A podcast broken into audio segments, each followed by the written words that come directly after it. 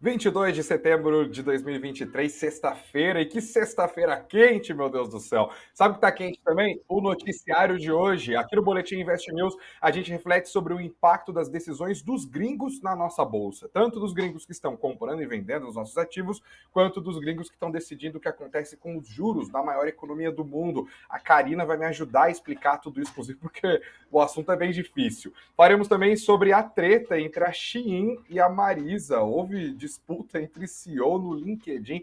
É fofoca, mas é notícia também, a gente trata disso tudo aqui também. Falaremos sobre as mudanças na guerra dos streamings. A Amazon Prime Video deve passar a aumentar o volume de propagandas dentro da sua plataforma. Será que isso vai dar certo? É uma questão de modelo de negócios que está em disputa. Além disso, claro, o Ibovespa, que hoje caiu um pouquinho, mas na semana caiu um pouquinho mais, pouco mais de 2% de perda para o índice principal da Bolsa de Valores do Brasil. Eu sou Gregory Prudenciano, terei o prazer de passar os próximos minutos com vocês. E antes de chamar a vinheta, você já sabe, né? Senta o dedo no like, inscreva-se aqui no canal do Invest News, compartilha com a galera e vão curtir a sexta-feira. Roda a vinheta.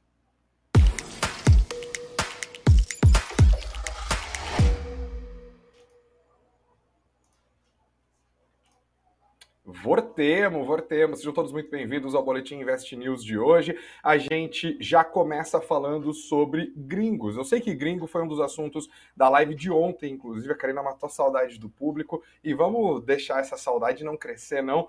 Eu vou falar com ela sobre isso. Mas o foco, gente, é essa matéria que está no nosso site aqui, matéria assinada pela Olivia Bula, que traz a opinião de alguns analistas sobre os movimentos feitos pelos investidores estrangeiros aqui na nossa bolsa. E eu quero linkar as decisões desses investidores com as decisões sobre juros lá nos Estados Unidos. A gente consegue fazer uma coisa ligada na outra e fica muito mais simples, muito mais didático de entender. Mas basicamente, na apuração da Olivia, ela está dizendo que os analistas estão entendendo que os investidores estrangeiros são até aqui os grandes responsáveis pelos principais movimentos da nossa bolsa de valores. Seja alta ocorrida ali entre janeiro e julho, quando a gente entrou no bull market, inclusive bastante surpreendente na avaliação de vários analistas, tanto em agosto, quando o Ibovespa engatou, lembra aquela sequência de 7, de 13 quedas?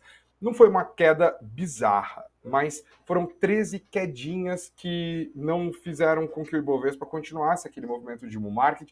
E a real é que mesmo agora no mês de setembro, já caminhando para o fim, né, final dia 22, o Ibovespa continua dando aqui a sua derrapada. Mas tem um movimento nos últimos dias que ajuda a explicar o Ibovespa andando de lado. E para me ajudar com esse noticiário, eu trago aqui a Karina Trevisan, editora do Invest News. Karina, bem-vinda de volta. Tudo bem com você? É isso aí.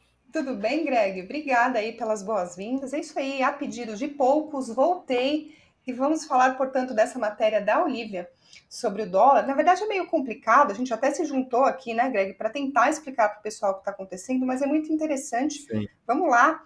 Uh, fica o convite, claro, para vocês lerem a análise completa no Invest News, mas é basicamente o seguinte: o gringo vai lá, compra uma ação no mercado à vista, normal, aqui na, na B3, na Bolsa Brasileira, e aí ele se protege do risco, claro, que é um, um, investimento de renda variável, mas como que ele faz essa proteção?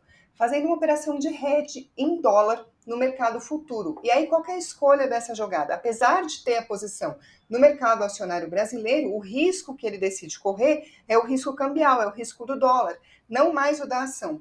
E por que isso? Segundo a análise desses especialistas aí que a gente ouviu para a matéria, é basicamente o seguinte: chegou num certo limite da posição do gringo na Bolsa Brasileira, na verdade, desse limite para baixo, porque, como o Greg estava comentando, nos meses anteriores a gente viu esse fluxo de saída de dinheiro estrangeiro da B3, e aí então fica no aguardo, que é o seguinte: quando a Bolsa voltar a andar, aí o gringo de fato vai uh, voltar aqui a apostar na Bolsa Brasileira, a gente vai ver um fluxo reverso. Mas o que, que falta para a Bolsa voltar a andar?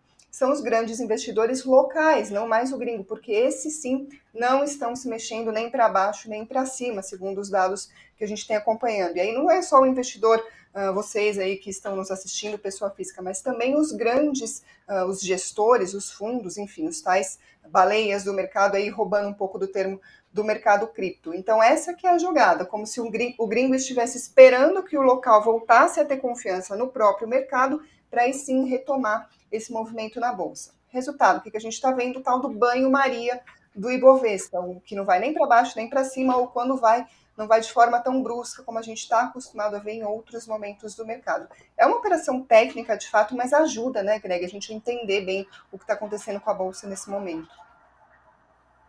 Sim, eu acho que a Olivia foi muito feliz nessa matéria. Inclusive, recomendo a você que está nos acompanhando, acesse o investnews.com.br já aproveita e bota o Invest News como sua tela inicial. Você aperta o botãozinho da casinha ali no navegador, já fica direto sabendo o que está fazendo o preço no mercado.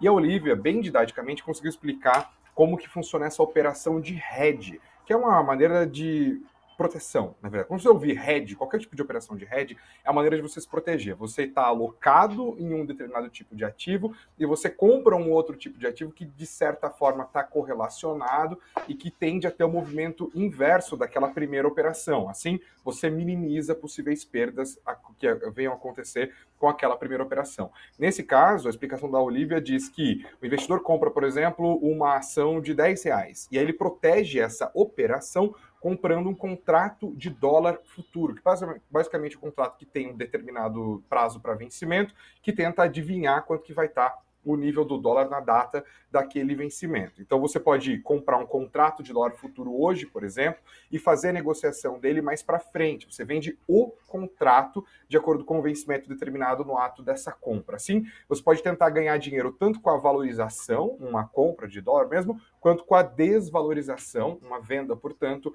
dessa commodity, que é o contrato futuro em diversos prazos.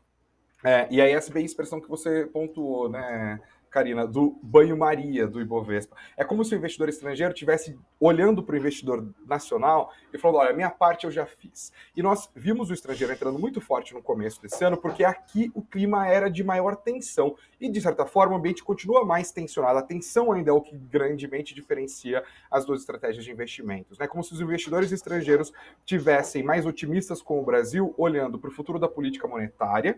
Eles estavam apostando já no movimento de queda da nossa bolsa, com mais otimismo do que os investidores da, daqui de dentro, é, e mesmo para o cenário fiscal eles, claro, não estavam sujeitos ao nível de ruído político que costumeiramente acaba fazendo preço aqui no Brasil. Compraram enormemente, olharam ações bastante baratas. Há quanto tempo a gente está ouvindo analista falando que as ações do Brasil estão baratas, né, Karina? E eles compraram essas ações, o Ibovespa andou, mas chegou o um momento que eles falaram: olha, chegamos no nosso limite aqui, vamos tentar entender melhor o humor dos investidores locais, seja investidor pessoa física, seja o investidor estrangeiro. Mas este humor ainda não voltou completamente, né? Na matéria, inclusive, ela traz alguns dados importantes. Ela escreve o seguinte: o saldo dos institucionais, os grandes investidores brasileiros, no mercado da B3, né, mercado secundário, mercado de ações, está negativo em quase 30 bilhões de reais no acumulado des, deste ano, é, enquanto os investidores individuais estão reduzindo esse déficit mensal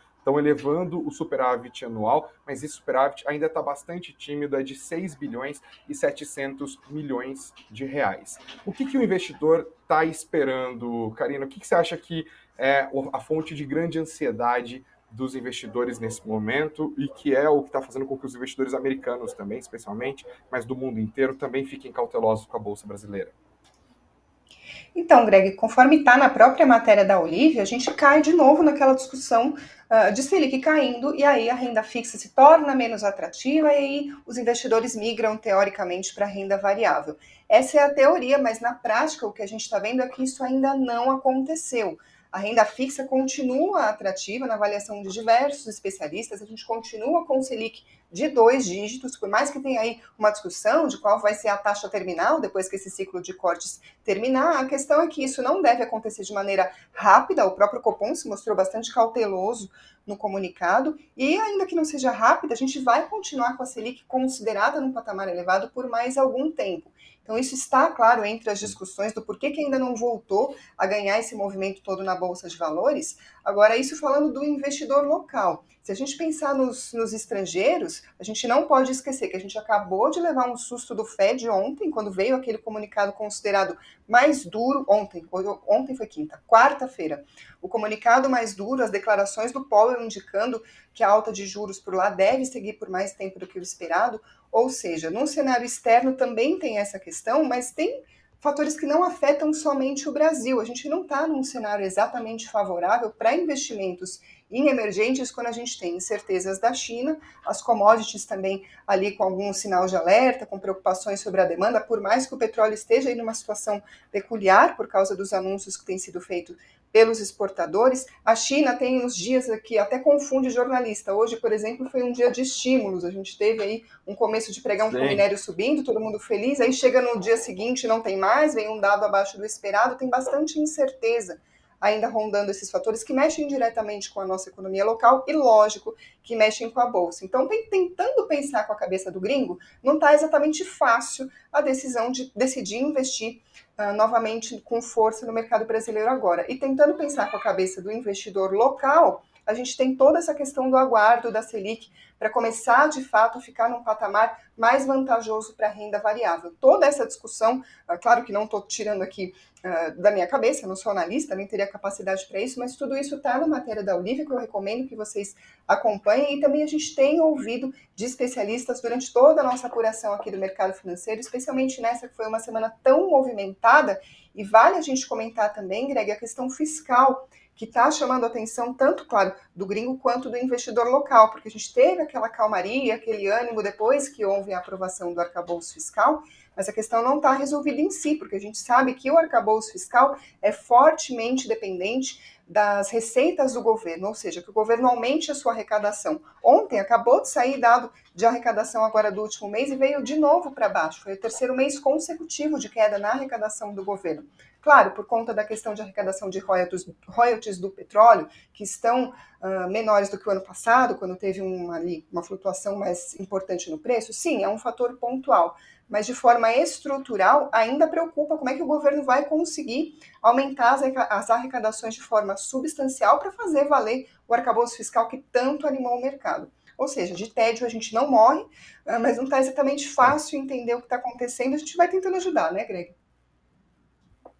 Total. Eu queria, inclusive, colocar um ponto adicional nessa história do fiscal, é, porque alguns investidores podem ficar confusos, né? Muita gente viu em relatórios, em reportagens, em entrevistas, quando o arcabouço fiscal foi apresentado, o efeito líquido dele no mercado foi bastante positivo, né? Os investidores olharam e falaram, olha, o arcabouço ajuda numa perspectiva em que ele limita a capacidade de piora do quadro fiscal brasileiro.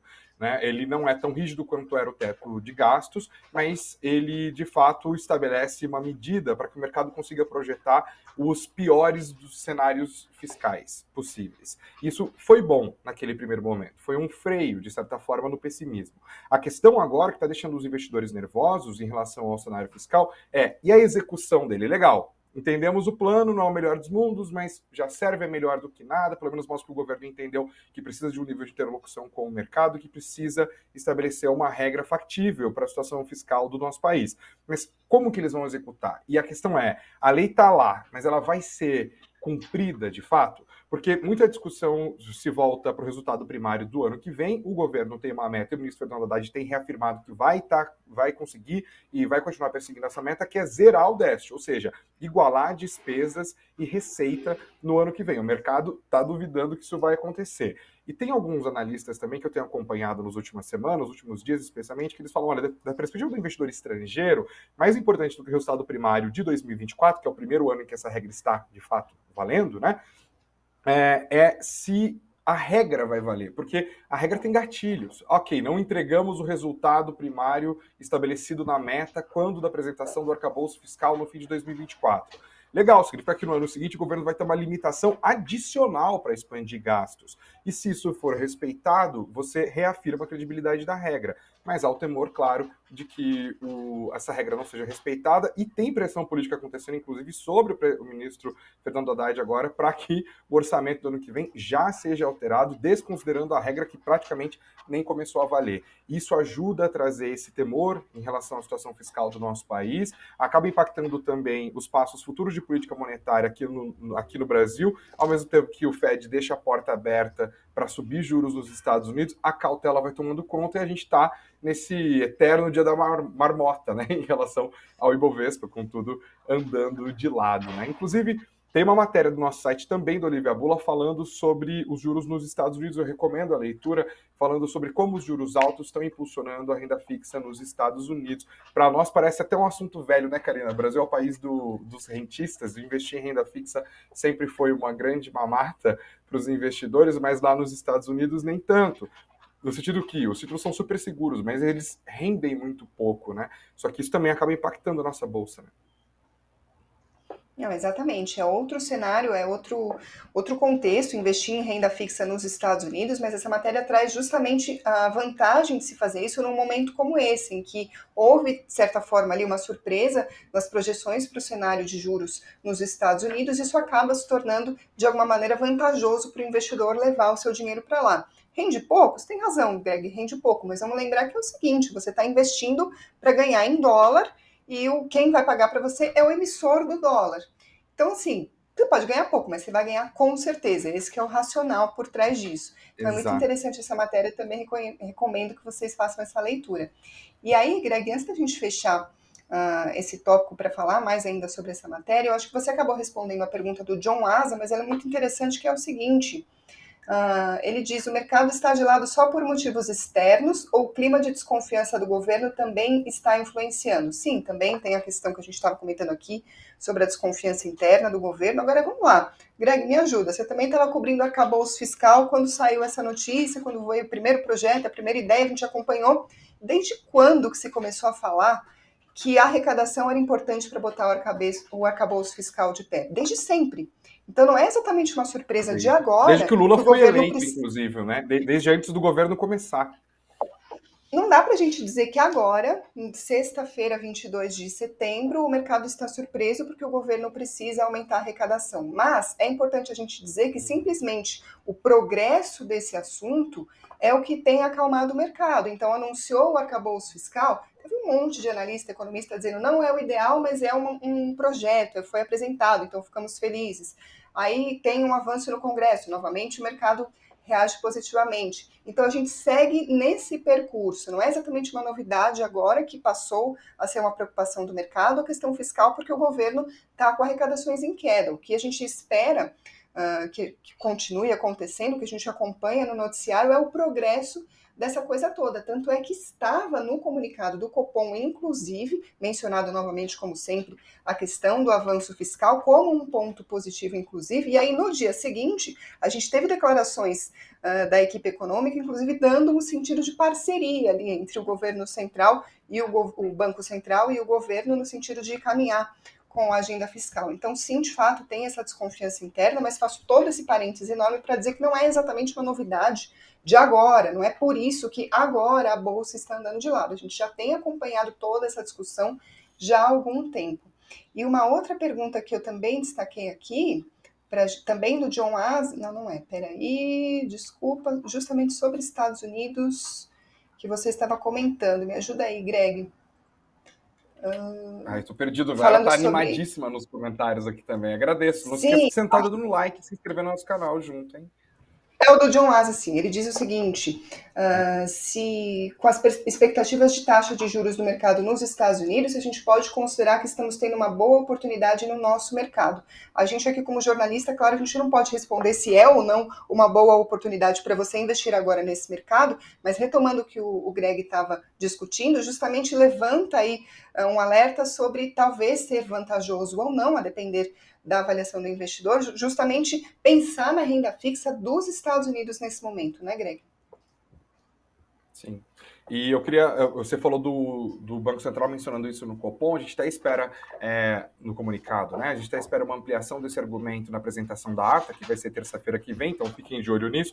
Mas eles foram curtos e grossos, como se diz, né? É, os, a, a, redação do comunicado é o seguinte, abre aspas, tendo em conta a importância da execução das metas fiscais já estabelecidas para ancoragem da expectativa de inflação, e é bom destacar que o Copom tem sempre falado expectativa de inflação é um guia importante para nós decidirmos o que fazer com a Selic.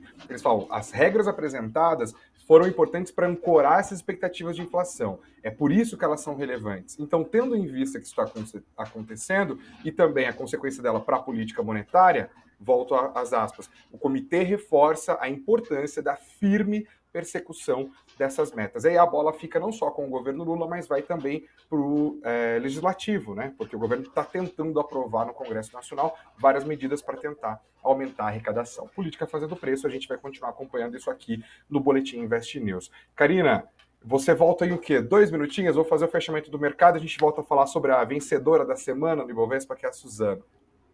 Vai lá. Não, eu gosto do Greg que eu menciono aqui o comunicado do Copom, ele já volta em dois segundos com o trecho exato que ele estava comentando. É isso aí, Greg, mas vai lá para o fechamento, então daqui a pouco eu volto.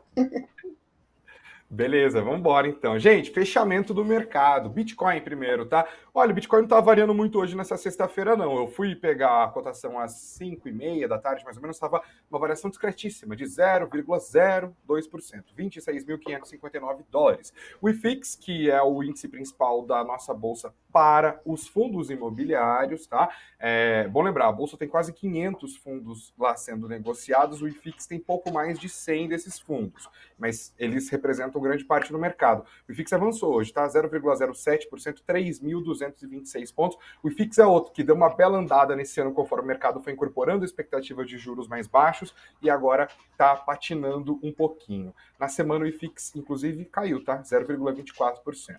A moeda americana nessa sexta-feira teve a mesma variação do Bitcoin, 0,02% para baixo. Na semana, uma alta de 1,27%, terminamos aos 4 dólares, aos 4 reais, perdão, e 93 centavos. Eu te dou uma doleta, você me devolve 4,9324.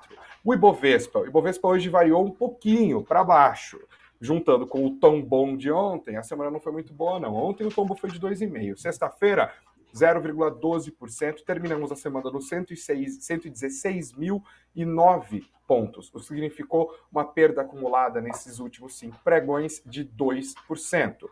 Quem se deu bem no pregão de hoje? As campeãs. BRF, os papéis subiram mais de 3%, quase 3% os papéis do Atacadão, e a Raia Drogazil termina o top 3 de 2,12% de alta. Quem sofreu no pregão de hoje? Casas Bahia, as ações da empresa voltaram a tombar fortemente, 8,11% de queda. Ai, meu varejo, Magazine Luiza é o segundo colocado entre as que mais choraram no pregão de hoje, quase 5% de queda, e depois as ações da Vamos, 4% de recuo no pregão de hoje. Olhando para a semana, nós temos a BRF como a campeã das altas, quase 8% de valorização, os papéis da Azul também subiram 6,2%. Lembrando que teve relatório importante recomendando compra de Azul, isso acabou ajudando outras empresas do setor de aviação e também do setor de turismo. Fechando a trinca de ouro do Ibovespa desta semana, vem a Suzano, sobre a qual falaremos daqui um minutinho, com alta acumulada de 5,43%. As sofredoras foram Pão de Açúcar, 20% de queda, Grupo Soma, quase 13% de perdas e Varejo de novo, é a Pets, 11,5% de queda no acumulado dessa semana. Vamos olhar agora um pouco mais para o caso da, da medalha de bronze do Ibovespa dessa semana, a Suzano. Tá? A ação se destacou acumulando essa alta de quase 6%, mas a Karina sabe melhor do que ninguém sobre esse assunto, porque tem matéria do nosso site falando sobre isso, escrita por ela. Karina, volta para cá, por favor. O que, que aconteceu que a Suzano subiu tanto nessa semana? Olha, Greg, se a gente olhar para a lista das, dos piores desempenhos dessa semana, basicamente a gente poderia responder, ela não é varejo, por isso. Mas brincadeiras à parte, uh, tem dois fatores aí entre os especialistas que eu vi, que é o primeiro, dólar. Então, se a Suzana exporta bastante, o dólar essa semana subiu, a Suzana vai subir também, assim como a Clabin, aconteceu com outras exportadoras da Bolsa nessa semana. Agora, de noticiário importante que a gente acompanhou foi o seguinte: na quarta-feira, a Suzano anunciou um aumento dos preços de celulose em todos os mercados. Então, para a Ásia foi de 30 dólares por tonelada e para a Europa e Estados Unidos 50 dólares por tonelada. Isso começa a valer em outubro. Isso acabou puxando os papéis para cima. Ah, eu conversei com o Gustavo Cruz, ele é estrategista-chefe da RP Investimentos. Ele me explicou que, como é um mercado muito concentrado no mundo, existe um certo poder na mão das empresas quando elas anunciam qualquer reajuste. A gente vê o mercado como um todo se movimentar. Inclusive, tem expectativas sobre a Clabin depois desse anúncio da Suzano. Além do, da questão do câmbio que eu comentei, é uma exportadora e acaba se beneficiando quando a gente tem esse tipo de movimento do dólar. Agora, a gente deve olhar também para as perspectivas da Suzano daqui para frente. Até agora, em 2023, a alta está em 15% do papel na bolsa e para os especialistas com quem eu conversei, as perspectivas são relativamente positivas para a Suzano. A, uma expectativa da no, desculpa, a especialista da Nova Futuro, Nova Futura Investimentos nessa área disse o seguinte, que a Suzano segue em tendência de alta, é uma companhia que está entre as carteiras ali da casa, tanto na semanal quanto na mensal, e se romper o patamar de R$ 57,20, ainda tem expectativa de que continue nessa tendência de alta. Vamos relembrar, hoje fechou mais ou menos na casa dos 55 reais. Uh, o Gabriel Bassotto, que é analista chefes analista-chefe de ações do Simpla Clube, ele disse o seguinte, uh, que as projeções de médio e longo prazo para Suzano devem ser consideradas assim de forma positiva. Por quê? Segundo ele, apesar de ainda não estar no seu melhor momento, o balanço da empresa já começou a dar uma leve desafogada, uma leve arrefecida, considerando que o preço da celulose está em caminho de ascensão. E ele chama atenção, Greg, para um outro ponto bastante curioso, que também deve estar no radar do investidor que acompanha a Suzano, que é o seguinte: a gente tem acompanhado diversas matérias sobre o assunto, entrevistas de diversos especialistas falando que está faltando madeira no Brasil para novos projetos. E como que a Suzano se insere nesse contexto da seguinte maneira: ela já tem as suas florestas. E essas florestas estão justamente perto das indústrias em que a empresa mantém a operação, ou seja, uma certa vantagem da Suzano num cenário como esse, ou seja, segundo o especialista, mais uma vantagem na conta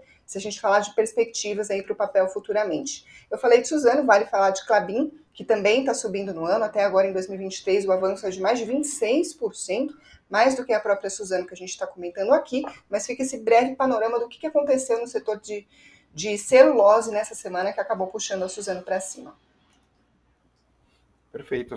A Suzano nesse ano está subindo 13,07%, pelo que eu estou vendo aqui. A Clabin foi além, inclusive, vamos ficar de olho no setor de papel e celulose. Você mencionou o varejo, né, Karina? Vamos falar de varejo daqui a alguns minutinhos, porque tem essa treta boa. Eu confesso que o aspecto da fofoca me dá um pouco mais de interesse envolvendo a Marisa e a Shin.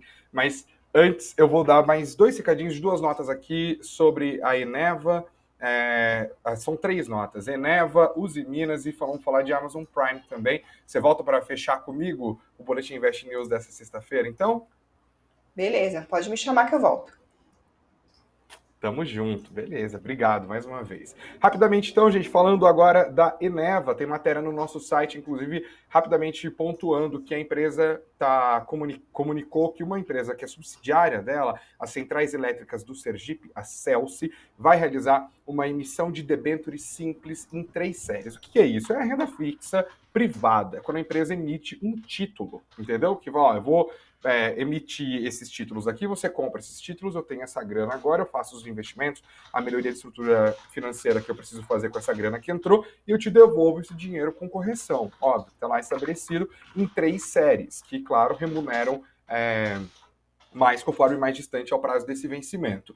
As três séries tem valor unitário de mil reais, então cada debênture tem esse valor, né, esse título. Os vencimentos são a primeira série 180 dias a partir da emissão, a segunda 5 anos e a terceira 7 anos. Virando a página, falando agora sobre a Uzi Minas. Gente, a Uzi Minas viveu uma situação judicial complicada nessa semana, quando houve um bloqueio de 346 milhões e 700 mil reais da grana da companhia por conta de uma ação movida pelo Ministério Público do Estado de Minas Gerais. O Ministério Público está acusando a Uzi Minas de emissão poluidora da atmosfera na região da usina siderúrgica de Ipatinga. Esse processo de reparação do, é, de dano moral coletivo em razão da emissão desses poluentes atmosféricos que são conhecidos como pó preto, está é, tá sendo levado adiante pelo Ministério Público e já quem mora em Patinga conhece essa situação há décadas. Segundo o Ministério Público, no entanto, a empresa assinou um termo de ajustamento de conduta, o famoso TAC,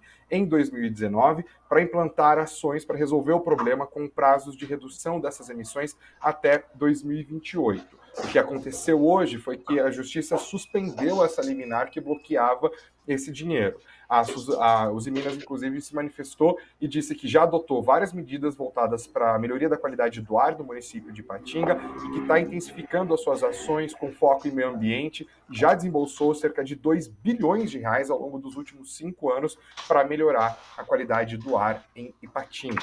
Outro destaque, virando a página mais uma vez, é falar agora sobre o setor de streamings. Atenção, você que é assinante da Prime Video da Amazon. Não está incluído o Brasil ainda, mas olha, para bom entendedor, meia palavra basta.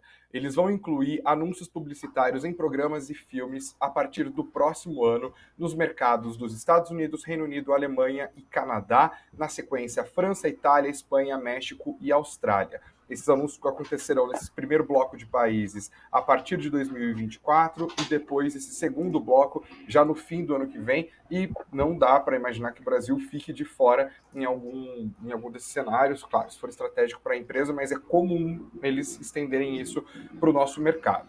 A questão é, a não ser que você tenha um plano sem anúncios, que obviamente vai ter um custo mais alto, você vai ter que ver propaganda no meio dos seus programas, sim senhor. O conteúdo para eventos ao vivo, como esportes, por exemplo, né, a Amazon comprou várias competições brasileiras e internacionais, vai continuar a incluir a publicidade, nesse caso, mesmo que o assinante esteja pagando pelo plano sem anúncios. Então, programação ao vivo, não importa quanto dinheiro você dê para o Jeff Bezos, vai ter que ver propaganda de qualquer maneira. Mas a Amazon Prime não está sozinha nisso, não, tá? É, outras empresas como Netflix e a própria Disney, que tem alguns streamings bem importantes, especialmente no mercado americano, já estão indo por essa direção.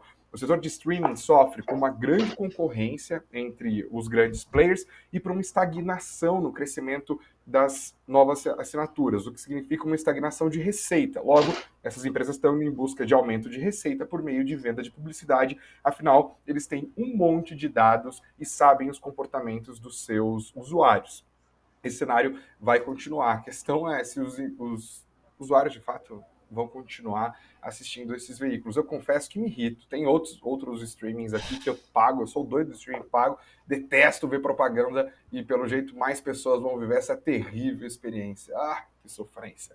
Vamos para o fechamento da nossa conversa de hoje, então, falar sobre a treta da Marisa e da Shin. Matéria também da Olivia Bula. Olivia Bula assinou um nível de produtividade invejável e tudo gira em torno da remessa conforme. Você deve ter acompanhado isso, eu mesmo pontuei aqui no Boletim Invest News várias vezes a respeito disso. Isso se conecta, inclusive, com a nossa matéria de abertura, porque a remessa conforme é uma maneira da Receita Federal aumentar a fiscalização sobre os produtos que são comprados por consumidores brasileiros em plataformas de e-commerce estrangeiras. Os grandes players desse mercado são, é, nos últimos anos, mais destacadamente os chineses e também Singapura, né? Shopee de Singapura, tem o AliExpress, a Shein, que é chinesa, mas também tem Mercado Livre, que é da Argentina, a própria Amazon, que é americana. O que o governo está fazendo? Convidando essas empresas a aderirem a esse sistema que aumenta o controle sobre essas mercadorias, o que permite que o governo aumente a taxação sobre estes produtos. Isso virou um forfé no Twitter, a gente está acompanhando isso há muito tempo. Vocês conhecem a palavra forfé ou ela é Piracicabana demais, né? E isso acabou gerando um conflito no LinkedIn, nesse caso, entre dirigentes de duas grandes empresas nesse caso, a gigante chinesa Shein e a gigante brasileira Marisa. O que, que aconteceu? O CEO da Shein no Brasil, que é o Marcelo Clauri, é, falou que a Shein agora vai pagar o ICMS, o Imposto sobre Circulação de Mercadorias e Serviços, para os clientes de compras de até 50 dólares. Ou seja, ah, o que vai se incidir de ICMS sobre esse produto pode deixar que eu pago. Claro que sempre gera um debate, será que isso não vai ser repassado de alguma maneira no preço do produto e tal, mas sem entrar nesse debate, o que chamou a atenção foi a resposta no próprio post feita pelo João Pinheiro Nogueira Batista, ele que é o CEO das lojas Marisa. Ele escreveu cara de pau. Só que quem viu, viu, quem viu, não viu mais, porque logo na sequência ele apagou a mensagem assim que o caso começou a repercutir. Ô, Karina, volta para cá, vamos conversar sobre essa situação difícil do varejo nacional. Essa situação ilustra o crescimento da competitividade entre as varejistas brasileiras, que a gente sabe que estão numa situação complicada, a Lojas Marisa não é diferente, e o crescimento das varejistas estrangeiras. Está acompanhando o caso faz tempo, né? Quais são os seus destaques? Então, Greg, eu acho que vale a pena a gente comentar o seguinte: quando a gente pega essa discussão toda entre as varejistas brasileiras e as chinesas, e aí eu chamo de Shine, tá? Desculpa, eu não sei qual é a maneira correta, mas vamos lá, essa é outra treta, a gente pode resolver depois. Mas cada, mas um, questão... cada um chama de um jeito. Eu, eu, acho que o jeito mais popular é o Shine. A maior parte das minhas amigas, eu só sei que é Shein porque eu, o meu ex-marido trabalhou na empresa. Então é, é, é, é um inglês junto, é Shein in. Ele que me ensinou isso. Daí eu falo do jeito, do jeito correto. Ah, igual o McDonald's que virou Mac aqui. Fala do jeito que você gosta. É, ninguém chama Leroy Merlin de Leroy Merlin. E seguimos Leroy vivendo Merlin. todos aqui. Leroy Merlin, exatamente. Mas é o seguinte, uh, a, a, despeito de toda essa briga entre as varejistas brasileiras e as asiáticas, e essa questão de se vai taxar, se não vai taxar, independente aí se vai ou não aumentar a arrecadação do governo, a discussão aqui é o efeito nas varejistas brasileiras, ou seja, elas perderiam essa desvantagem competitiva se as chinesas fossem taxadas. Essa é a discussão. Mas agora vale a gente relembrar a cobertura que a gente fez do varejo nos últimos dias, só para a gente trazer aqui algumas uh, pinceladas do que a gente deu. Ontem saiu matéria sobre recuperação judicial da M-Officer. A gente deu diversas matérias nos últimos dias sobre a ex-via atual, ou novamente, grupos Grupo Casas Bahia, que está bastante endividada depois de todo o contexto ali que a gente viveu na pandemia, a inflação em alta, juros elevados por bastante tempo, acabou judiando bastante ali do resultado das empresas. Tokstok ali avaliando uma fusão com a Mobile para ver se consegue com, é, novamente fazer com que as receitas voltem a crescer, ela que enfrenta um, uma situação bastante delicada de ganhos em queda já há algum tempo, isso para citar algumas. Saraiva, por exemplo, nessa semana teve notícia no site também uh, que fechou todas as lojas, agora vai ser só e-commerce, ou seja, tem sim essa questão uh, das chinesas e da taxação, mas o varejo se encontra numa situação delicada como um todo, inclusive na questão de endividamento. Esse é um dos pontos mais citados quando a gente conversa com especialistas sobre o que está acontecendo com essas empresas. Algumas mais que outras? Sim, mas de fato é um problema bastante citado ali entre os especialistas. Na matéria de ontem, inclusive, o analista da Levante diz que é o seguinte. Uh, a situação macroeconômica está difícil para todas? Sim, mas algumas empresas têm sentido mais do que outras justamente por causa das condições em que elas já se encontravam antes. E aí ele fez a seguinte brincadeira, Greg: quando a maré está baixa, dá para descobrir quem está tá nadando pelado. Ou seja, basicamente é isso que está acontecendo. Quando o cenário atinge todas como um todo, a gente consegue entender quais vão sofrer mais que outras e por quê. E outra discussão interessante aqui também trazida pela matéria, que é o seguinte: simplesmente taxar as estrangeiras resolve o problema competitivo? Sim, mas de certa maneira, porque não é simplesmente essa a resposta da questão. A Amanda Moura, que é pesquisadora do MLog, ela disse o seguinte: por exemplo, o e-commerce é um setor dinâmico e competitivo, que exige adaptação constante às mudanças do mercado e às demandas dos consumidores. Por isso é importante acompanhar as tendências e oportunidades para se manter no jogo, fecha aspas. Ou seja, não é só a taxa aí uh, que está mudando o jogo nesse momento. É também a taxa? Sim, claro, todo mundo gosta de comprar ali com alguma vantagem, um preço mais baixo, isso muda bastante o ponteiro. Mas também é importante entender o cenário do e-commerce, entender o mercado para saber jogar o jogo de acordo com as inovações, com a demanda dos consumidores, ou seja, tem todo um contexto aí empresarial, apesar dessa grande briga aí com as estrangeiras, e aí se é cara de pau, se não é, qual é a briga do, do CEO das empresas, a gente deixa para eles resolverem, mas da nossa parte aqui, uh, eu fiz esse comentário justamente para dizer que estamos acompanhando o varejo de perto, está se movimentando bastante na Bolsa, está sendo bastante uh, atacado aí por diversos especialistas, analistas, como um setor que está sendo destaque negativo nesse momento, e não é só a questão da concorrência chinesa que está nesse jogo. A gente segue aqui, então, ó, de lupinha, acompanhando o noticiário, não só em, em, relação a varejo, né? No nosso site tem de tudo. Mas eu quero saber da nossa audiência e eu vou pedir para vocês deixarem nos comentários aqui, porque a gente está realmente fechando, então não vai dar muito tempo para fazer no ao vivo. Primeiro, que, que vocês acham do futuro do, do, varejo brasileiro? Tem algum case em específico que te agrade? Deixa aqui nos comentários, quero saber por que também. Nós vamos fazendo essa discussão de maneira conjunta. A segunda coisa que eu quero saber é: vocês gostaram dessa duplinha dinâmica aqui na apresentação do boletim? Por favor, deixem as avaliações aqui. Sejam gentis, hein? Os críticos são sempre mais contundentes que os, os elogiosos. Não façam isso. Karina, muito obrigado, viu? Espero que a nossa parceria aqui se reproduza por muitas e muitas lives. De verdade oportunidade. Obrigado mesmo. Eu que agradeço, Greg. Até a próxima. E ó, pessoal, vocês estão deixando comentários, tem sugestão de pauta, inclusive, que vocês deixam e a gente vai trazer para o site. Então fiquem de olho e continuem deixando os assuntos que vocês gostariam de ver aqui na nossa programação, beleza? É isso, somos todos ouvidos. Você que nos acompanhou até aqui, muito obrigado pela sua audiência, tanto no YouTube, ao vivo ou depois, também nas plataformas de áudio por meio da sua Alexa. Um ótimo final de semana. Hidrate-se, tá calor demais, meu Deus do céu. Tô aqui, ó, aguinha o tempo todo, final de semana promete. Muito dinheiro no bolso. Beijos aos de beijos, abraços aos de abraços. E se Deus quiser, segunda-feira estaremos de volta. Obrigado pela audiência.